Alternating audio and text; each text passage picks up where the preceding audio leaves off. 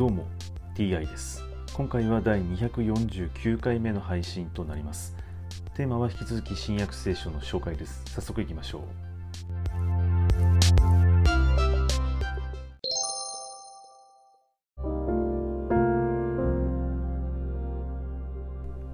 新約聖書第248回。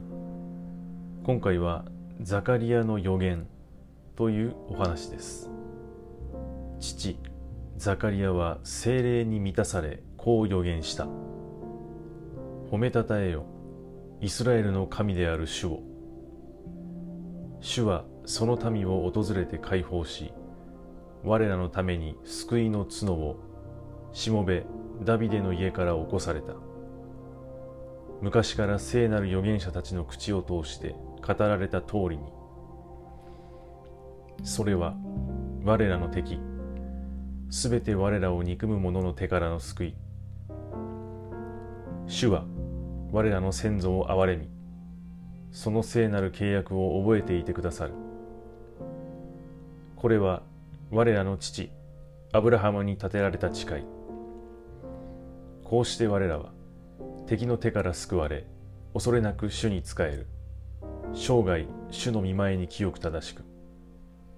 幼子よお前は糸高き方の預言者と呼ばれる。主に先立っていきその道を整え主の民に罪の許しによる救いを知らせるからである。これは我らの神の憐れみの心による。この憐れみによって高いところからあけぼのの光が我らを訪れ暗闇と死の影に座している者たちを照らし我らの歩みを平和の道に導く。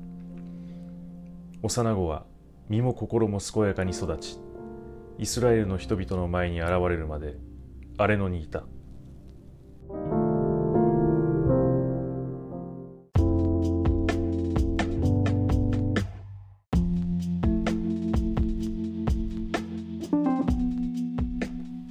ザカリアの予言の中にこうして我らは敵の手から救われ恐れなく主に仕える。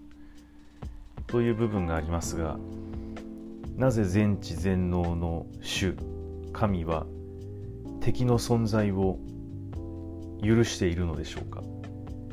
全知全能であれば敵を最初から消しておくことも可能かと思います。消さないということはまあ、敵が存在するという事実があるわけなので敵の存在を認めているということでしょうか。一体何なのでしょうか。